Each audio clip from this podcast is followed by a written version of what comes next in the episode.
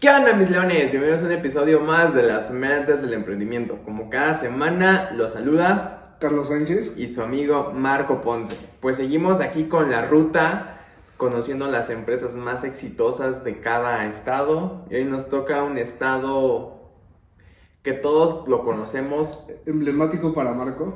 emblemático para mí, emblemático para... Yo creo que cuando dicen zapatos, en automático se les viene a la mente León, Guanajuato.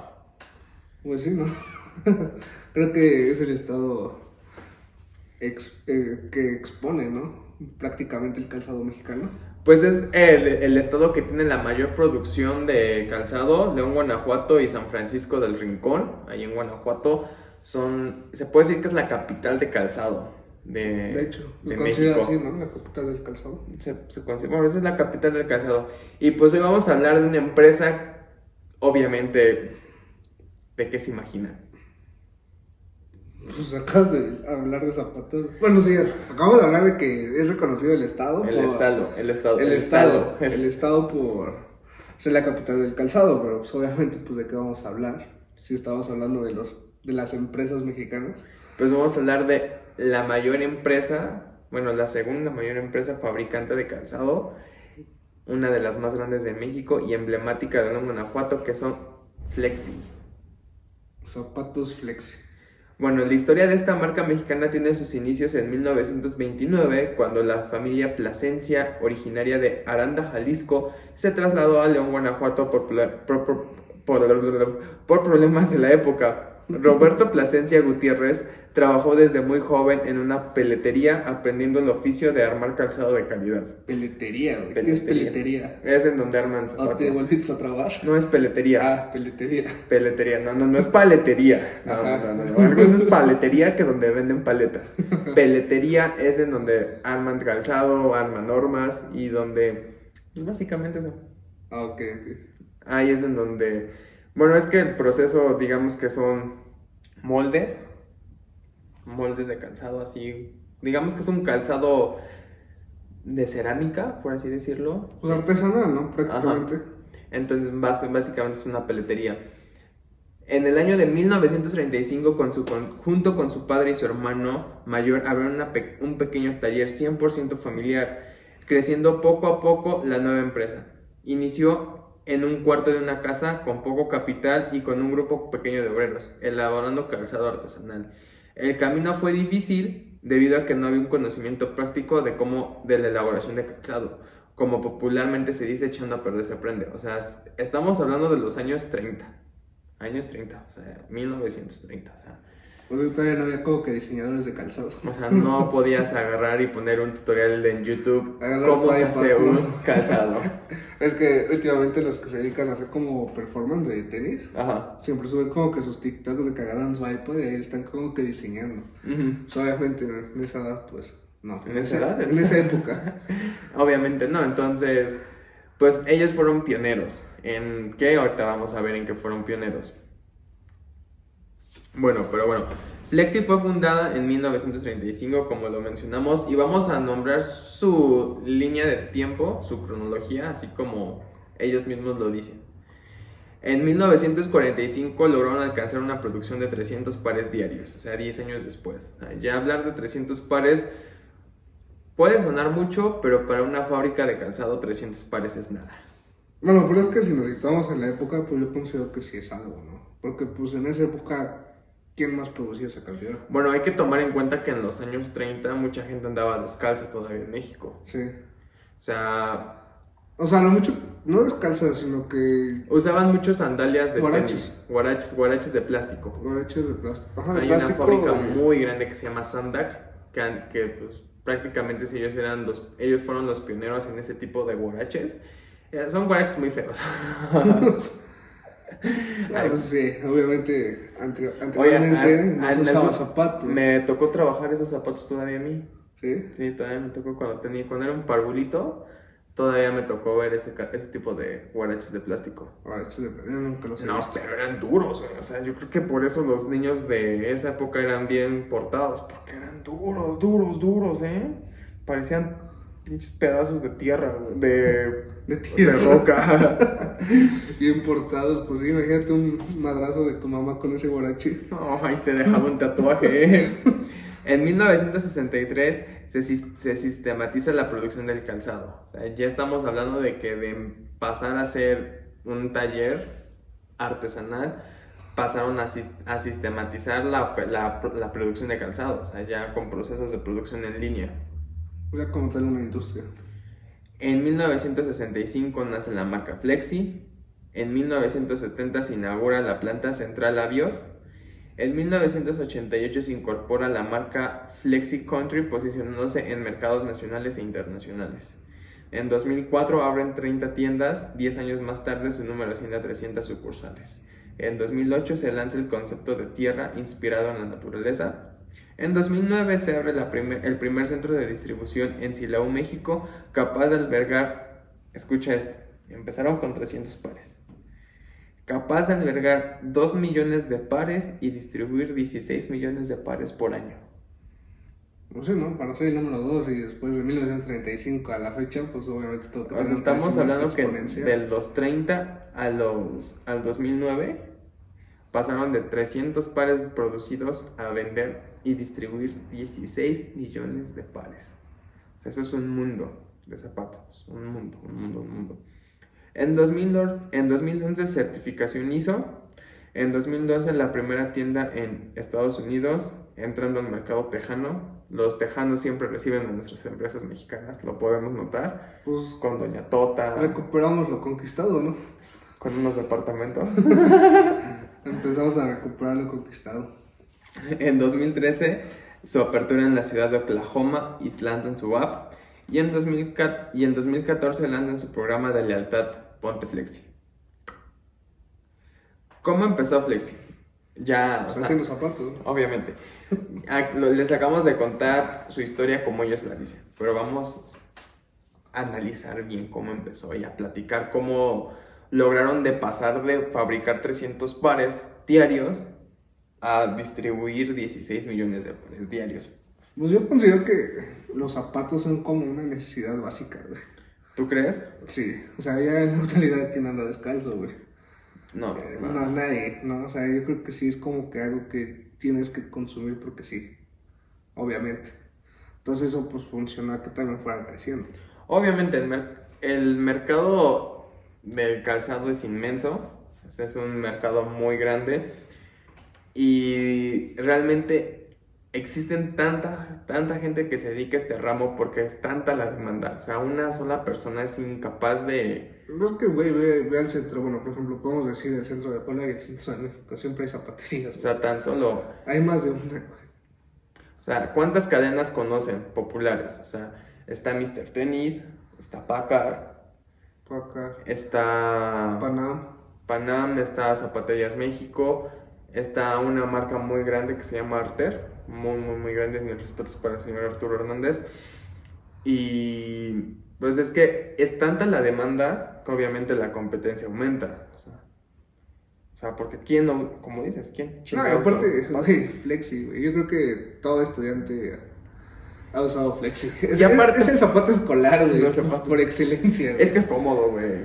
Ajá, es cómodo, güey, pero pues literalmente cuando te dicen zapato escolar, te vas luego, luego con Flexi, güey. Me acuerdo que yo durante la primaria siempre usaba los mismos zapatos como desde cuarto de primaria eran flexi y me gustaban porque tenían un cuerito. O sea, cuando los compraba me daban un cuerito. No le digan a mi jefe que compraba flexi porque se enoja. bueno, ¿cómo empezó Flexi? Elaborando zapatos para niños. En 1945 su primer nombre de Flexi fue Zapatos César. Ese fue su primer nombre. En 1945 cambiaron el nombre a Zapatos El Duende y empezaron con su cadena de distribución. O sea, abarcando desde la capital del país hasta Ciudad Juárez, Chihuahua. No sé, fueron conquistando poco a poco. O sea, para empezar en esos años, decimos capital de país, pero la capital del país abarcaba todo el sur del país. O sea, porque en esas épocas no encontrabas nada más que en la capital. Menos que en la capital. O sea, porque no existían Pues todo- siempre ibas todo a conseguir a, A las- al buen barrio de Tepito, a, a Ciudad de México, güey. la Ciudad de México, Estaba Distrito Federal, Distrito Federal, ¿no? Pues sí, es por eso conocida como la capital. la capital. Antes, bueno, en esas épocas, bueno, Tepito era un monstruo. O sea, ahorita todavía es un monstruo, pero me cuentan historias. Bueno, mi jefe, se, bueno, para los que no sepan, nosotros nos dedicamos al calzado. Y me cuenta historias mi jefe de cuando él empezó el negocio. Decía que tanto era la demanda que, se, que surgía en la capital del país que llegabas con dinero a comprar producto y literal ya no había. O sea, ¿qué tanta era la demanda en la capital? O sea, tú llegabas y decías, quiero comprar, sí, pero ya no tengo mercancía. Sí, eran buenos. Mucha gente se quedaba sin mercancía. O sea, y estamos hablando que esos mayoristas de esas épocas no te compraban mil pares, güey. Fíjate cuánto desplazaban las personas en esas épocas. Porque el mercado era muy reducido, o sea, el segmento era muy reducido. Pero bueno, ellos empezaron con su cadena de distribución en, en la capital del país, llegando hasta Ciudad Juárez, Chihuahua, como ya lo mencioné. En 1963, Roberto Plasencia Saldaña relevó a su padre en el timón de la empresa. La segunda Corrió a su generación papá, ¿no? lo corrió. No, no es Digo, cierto, no sabemos. No, pero hay gente que sí le dice, ¿sabes qué, jefe? Hasta aquí llegaste, ahora voy yo a la segunda generación. Hay quienes no se atreven a llegar a dar ese paso, pero acá sí funcionó. Cállese, viejo lesbiano.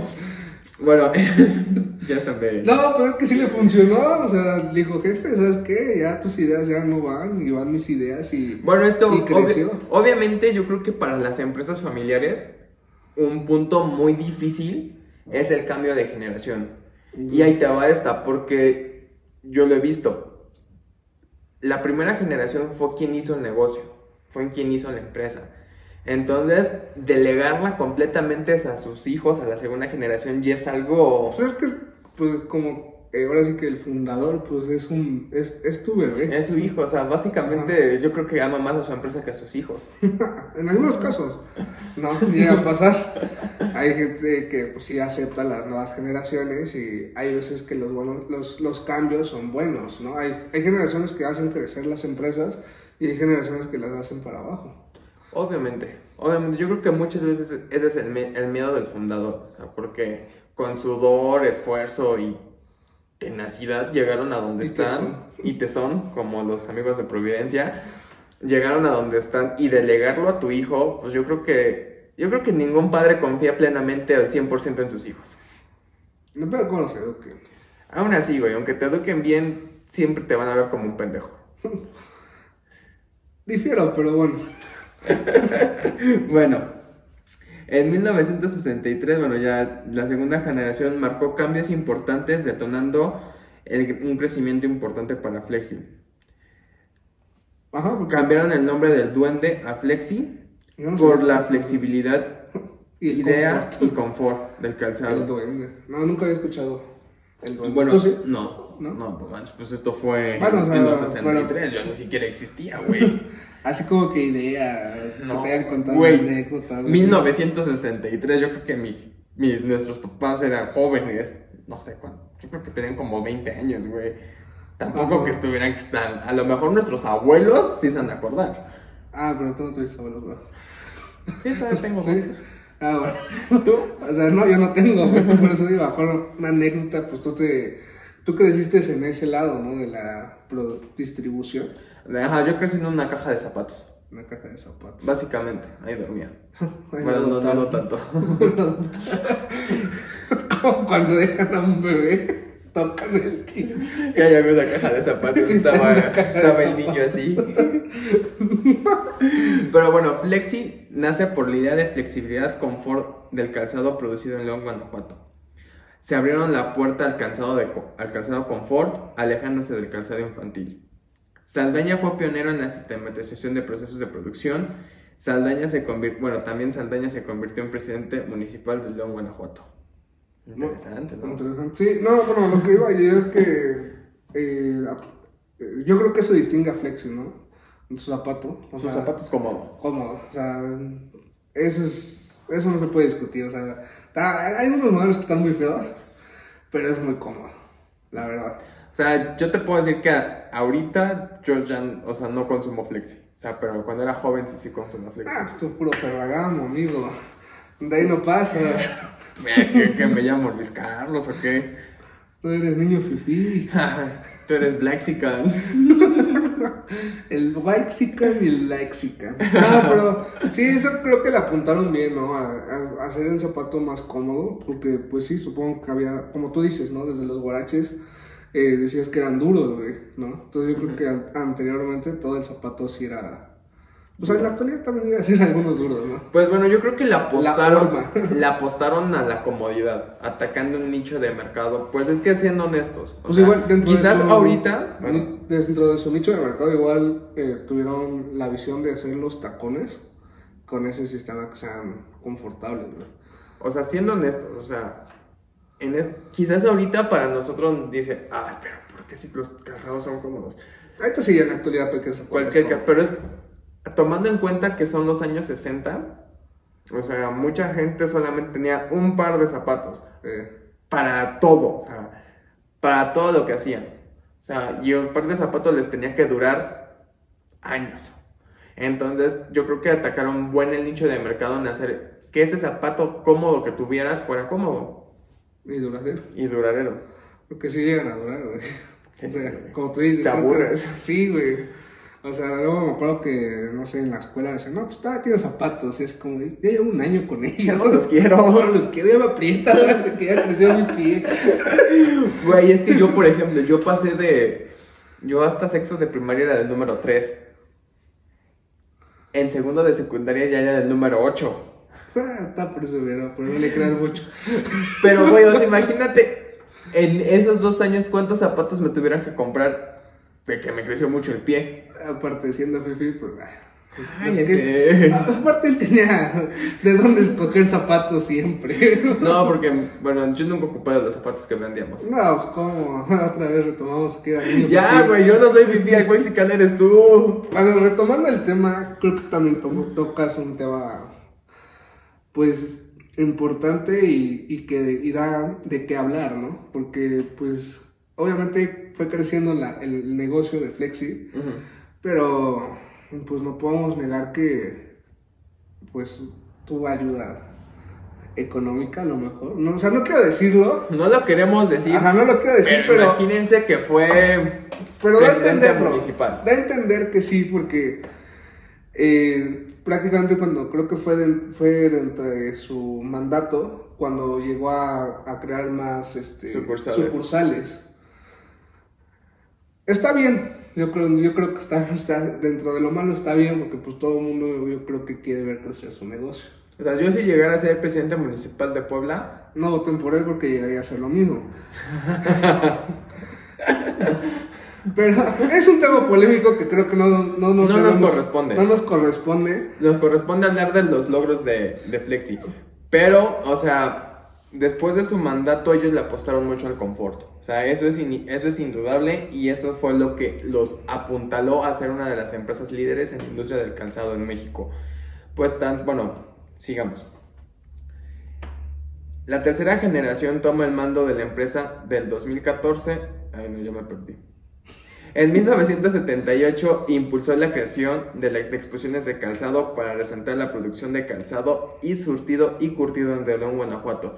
O sea, ahí empezó a decirse que León, Guanajuato era la capital del calzado. ahorita hay infinidad de exposiciones, expoferias de calzado. Les voy a decir algo, leones. Si ustedes en su, en su ciudad escuchan esto, ¡Ja! directamente de León, Guanajuato, 100% fabricantes, expoferia de calzado de León, Guanajuato, es puro fake. Esas no son las exposiciones de calzado de León, Guanajuato. Solo son vendedores que se ponen de acuerdo para vender eso. Porque las verdaderas exposiciones de calzado hay una muy importante que cualquier persona que se dedique al ramo de calzado tiene ir, ha ido, o si te dedicas a una zapatería porque no has ido, es Zapica. Ahí en Zapica es la verdadera exposición de calzado. Es la exposición de calzado más grande en Latinoamérica, para que se den una idea. Para poder ir tienes que sacar tu entrada Cita. tres meses. O sea, tienes que apartar tu Es lugar. como el SAT. Es como el SAT, o sea, literal, tienes que apartar tu entrada tres meses con anterioridad y te hacen una llamada. ¿Qué tal? Buenas tardes, ¿cómo está? ¿A qué se dedica? ¿Qué hace? Bla, bla, bla, bla, porque te evalúan para ver si puedes entrar. Esa, esa es la verdadera exposición de calzado de León, Guanajuato, no las que van en sus pueblos y dicen directamente de León, Guanajuato. Por ejemplo, yo, también- yo vivo en Puebla y también la he escuchado. Es que esas son falsas, o Sí, sea, sí. porque yo les he llegado a vender a sus amigos, eso, soy distribuidor. Pero bueno, X. No se la crean, amigos, no se la crean, porque los precios están inflados, muy inflados. Pero bueno, la tercera generación toma el mando de la empresa en 2014 a 2015. Plasencia Torres ocupa el lugar de su padre. Actualmente, Flexi exporta Europa, Asia, Centroamérica y Norteamérica. Y en el mercado nacional, además de vender en sus tiendas, que son 300 tiendas ya. o sea, Creo ¿Y eso? son 400 en 2020. Digo, no creció a 400. 400 tiendas. ¡Wow! Además de vender en sus tiendas, venden Palacio de Hierro, Coppel y Liverpool. ¿Y qué crees? Adivina cuál es el zapato que más vende Liverpool. Pues, no sé. Flexi. Lexi. Qué raro. sí, Liverpool nunca ha sido una tienda elite. Bueno, Dicen que no es Wexi. Eso es mi pensar, ¿no? Y Los dice que, que no llegan es a comprar. Liverpool, no considero que. Ya, ya, ya. Sí, sí, sí, Bueno, Flexi, al paso de los años, logró ocupar el segundo lugar en ventas a nivel nacional, solo siendo superado por Andrea. Es- Espérame. es- Eso sí no sabía, güey. O sea, yo creo que, o sea, yo veía este, la publicidad de Andrea en las revistas, güey. Pero pues nunca me imaginé que llegara a ser el número uno. Güey, es que Andrea es un monstruo. O sea, Andrea, mis respetos. Porque, bueno, Andrea fue el pionero, para los que no sepan, historia corta. Andrea fue el pionero en venta por catálogos de calzado y ropa. No sé cómo. Price Shoe. Price Shoes. O sea. Price Shoes fue. Su, es su competencia, digamos. O sea, pero los primeros que empezaron a vender, a- em- empezaron con esa temática de venta, con ese modelo de ventas por catálogos fue Andrea. Y Andrea vende desde zapato de bebé hasta zapato de abuelito, zapato industrial, todo tipo de calzado que te puedas imaginar. No, eso- obviamente eso su. Yo pensé que nada se enfocaban en el zapato de mujer, güey. no, es que obviamente su fuerte es, es la variedad en zapato de dama, pero ellos venden de todo. Ok. Bueno, yo supongo Hasta que. ropa y- que a lo mejor he visto marca, o sea, submarca. ¿no? Porque, pues. Andrea es como que el, el- la, la empresa, ¿no? Pero como dices, ya vende para niños, para, para, para hombres, o sea, para todo tipo de industria. Mm, O sea, no, mejor no lo llegamos a De encontrar. ¿Eh? De clientes, no de industria. Ajá, bueno. A lo mejor no lo llegamos a encontrar eh, como zapato Andrea, pero lo llegamos a encontrar con otro tipo de nombre. Es que, mira, te voy a decir. Andrea, pues, ¿cuál es el modelo de venta de Andrea? Es venta por catálogo y venta en zapaterías. O sea, porque también muchas zapaterías tienes el calzado Andrea. Pero sí son unos monstruos. Ok, eso sí no sabía. Son monstruos. O sea, tan solo cuántas de su. cuántos conocidos o señoras de las que venden por catálogo venden Andrea. Pónganse a pensar. Mm, no sé. Muchas. Ok. es que no sé, no tengo conocidos que me ofrezcan catálogos, güey. Bueno, actualmente cuenta con 21 plantas Habla en el mucho Betterware, creo que he visto, y eso porque trajiste un termo. Ah, Simón. Patrocínanos, Peterware. Actualmente cuenta con 21 plantas en el estado de Guanajuato y 400 zapaterías en territorio nacional. Ahí Como está. dijiste, Ah, 400. 400. Eh, así sí son buenos. O sea, pues ya van tres generaciones y solamente resaltando que Que han confiado en sus hijos, ¿no? han confiado en sus hijos y el gran crecimiento que se ha tenido, o sea, la visión como lo dijimos en cuando platicamos de cobertores Providencia, yo creo que muchas veces lo que importa más es la visión que tengan las siguientes generaciones para impulsar el negocio. O sea, porque hay generaciones que siguen realmente lo que hacen sus padres. O sea, no sé si tu padre vende, estamos hablando de zapatos. Si tu padre tiene zapaterías, tú sigues haciendo zapat tú sigues abriendo zapaterías. Es la con visión, esa misma visión. y es el, el, el miedo a hacer algo nuevo. Yo creo que hacer algo nuevo para todo para toda persona sí da algo de miedo. O sea, lo que hemos visto en todas las empresas que hemos analizado, podemos encontrar un patrón. Un patrón que ustedes como emprendedores tienen que estar, pero vivos, para identificarlo y, poderse, y poder crecer. ¿Qué es la que visión? es, o, sea, o sea, la visión sí, pero es identificar cómo el mercado va cambiando. O sea, porque Providencia identificó que el mercado iba a cambiar. Flexi identificó que el, que el mercado iba a cambiar. Doña Tota, o sea, que hizo de vender gorditas a hacer una fast food de gorditas, identificó cómo el mercado iba cambiando. Entonces, ustedes como emprendedores, como empresarios, como comerciantes, tienen que estar muy atentos a ver las nuevas necesidades del mercado Las nuevas tendencias. las nuevas tendencias, porque algo muy cierto es que como, como digamos que como manejaba el papá, el fundador de Flexi, su, su negocio en los años 40, ese negocio ya es obsoleto. Sí, O sea, ya es obso- inclusive como lo manejaba la segunda generación, Saldaña, todos somos el daño. así verdad, como lo manejaba, ¿cómo se llamaba? Ajá, bueno, el de la segunda generación, El- el- como lo, lo manejaba el de la segunda generación, a como lo manejó su, la tercera generación, el negocio es completamente diferente. Tuvo que haber un cambio. Por ejemplo, nos dicen que en el 2014 sacaron el programa Ponte Flexi. O sea, ¿por qué? Porque una tendencia actual de negocios ahorita es la premiación a tus clientes. O sea, tú me estás comprando. Yo cómo voy a premiar tu lealtad hacia mí. Otra, otro cambio que hicieron fue sacar su app. O sea, ajá, entonces, lo que ustedes tienen que notar mucho es cómo va cambiando el mercado, cómo van mejorando la, cómo se va moviendo el mercado, irse adaptando a eso, Pues Su no aplicación fue de, de venta por, por línea. por línea, ¿no? Y estamos hablando, creo que fue en 2000, 13. 2013, o sea, 2013 y ahorita yo creo que fue en este año, bueno, el año pasado fue O sea, pero solo el boom del e-commerce, pero ellos ya estaban adelantados a esa O tendencia. sea, dense cuenta, en 2013, ¿cuántos de nosotros pensábamos comprar en línea?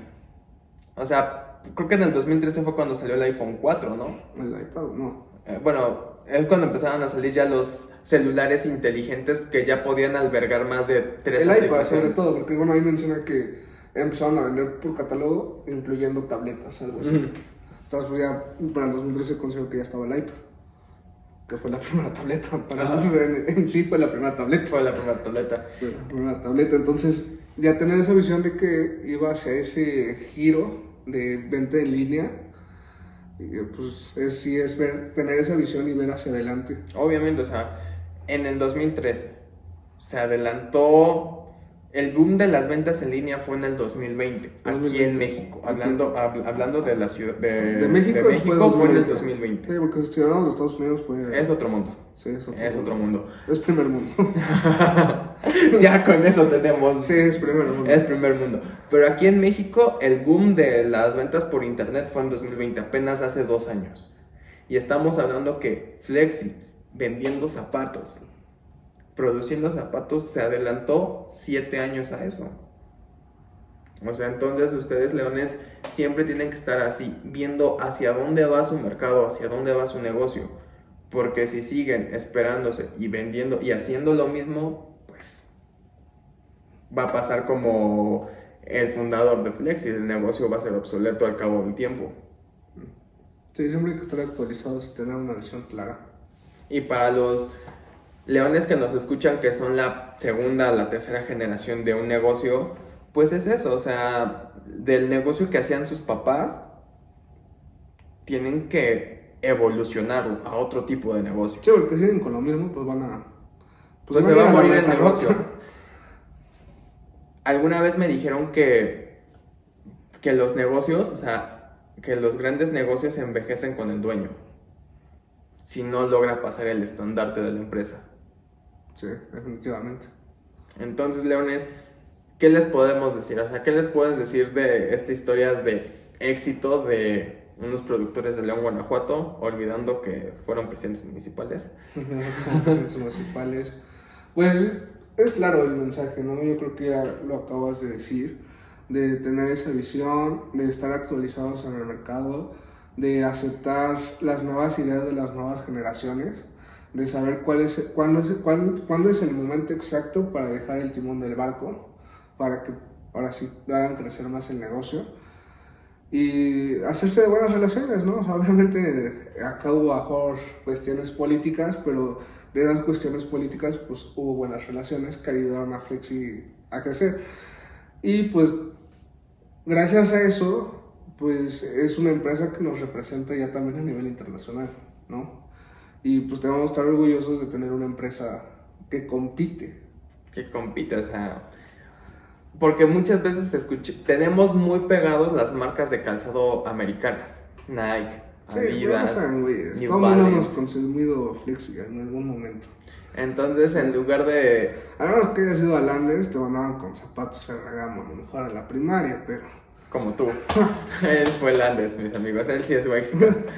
o Gucci, si no es Gucci es Fucci, ¿no? Pero todos hemos usado zapatos de flexi, yo creo. Considero. Entonces, el, o sea, yo para cerrar el tema de flexi, podemos darnos cuenta que los grandes negocios no, no toman solo una vida.